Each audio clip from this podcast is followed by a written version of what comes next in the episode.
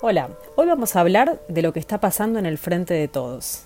La principal consecuencia generada luego de encaminar un acuerdo de la clase dirigente argentina con el Fondo Monetario Internacional no solo dejó cuentas para pagar a nivel de dinero, esa solicitud de acuerdo también dejó una fuerte división en la coalición gobernante. A partir de ahí, políticamente hablando, los días de Alberto Fernández y de los dirigentes que responden a él se están volviendo más difíciles. A juzgar por las últimas semanas, el kirchnerismo no para de marcar la diferencia con Alberto y sus dirigentes.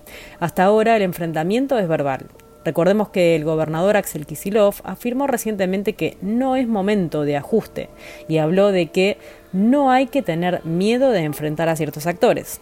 Por su parte, Máximo Kirchner, hace unos días mencionó en un discurso que su madre se le paró de manos al FMI y hasta la propia Cristina le regaló al presidente para su cumpleaños el libro Diario de una temporada en el quinto piso de Juan Carlos Torre. Torre se desempeñó en un momento como funcionario de gobierno de Ricardo Alfonsín y describe el fracaso de la administración radical para encaminar la economía, teniendo que llamar a elecciones anticipadas. Y así continúan los ejemplos de declaraciones verbales, aunque quizás también podamos sumar a algunas acciones concretas recientes como el intento de acampe de movimientos sociales. El plan pareciera ser esmerilar a la figura presidencial. Una pregunta que podemos hacernos es ¿qué buscan? Hablarle a su propia base kirchnerista y reforzar ese vínculo. Quizás internamente en el kirchnerismo piensen que de esa forma pueden proteger su capital político, pase lo que pase. Su capital político ronda el 15 y el 20% de apoyo en la ciudadanía, pero es protegerse ellos mismos, a costa de la coalición gobernante.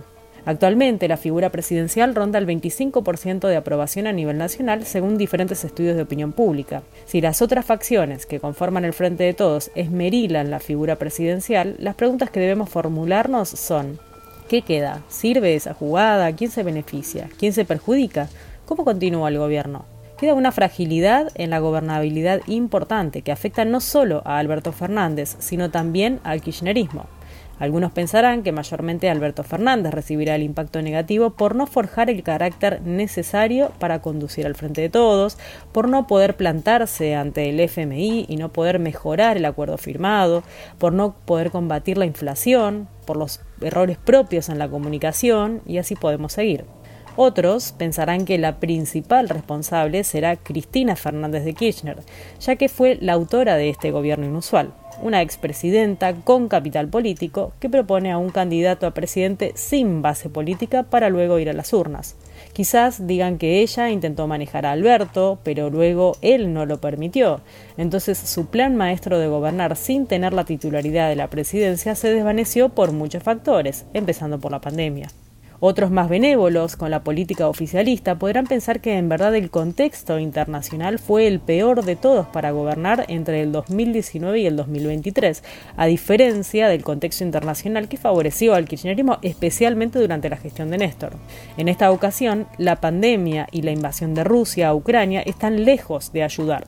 Ahora la inflación ya no es más un fenómeno argentino, sino lo es a nivel internacional, a lo que le sumamos el precio de energía para producir y para vivir el día a día como el petróleo o el gas.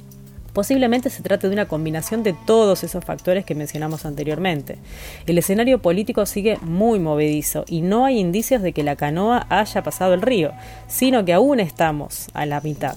La clave para Alberto Fernández será pasar este año evitando nuevos traspiés y finalmente pudiendo comunicar buenas noticias desde lo económico. El tema es que ya nos acercamos a mitad de año. Sí, lamento mucho decir la frase trillada de que el tiempo pasa muy rápido. Aún Alberto no está encontrando una victoria para comunicar a la ciudadanía. A fin de cuentas, el acuerdo con el FMI no fue una victoria limpia, ya que ese tema desató la principal diferencia en la coalición gobernante y a su vez aún no se vislumbra la tan ansiada estabilidad económica. Tampoco vemos en el Congreso proyectos de ley que puedan convertirse en esa tan buscada victoria. Es imperioso que Alberto y su equipo empiecen a pensar fuera de la caja, ya que el tiempo vuela. Soy Flor Filadoro desde el programa de Unicornios Culturales para Radio Cultura y los saludo hasta la próxima.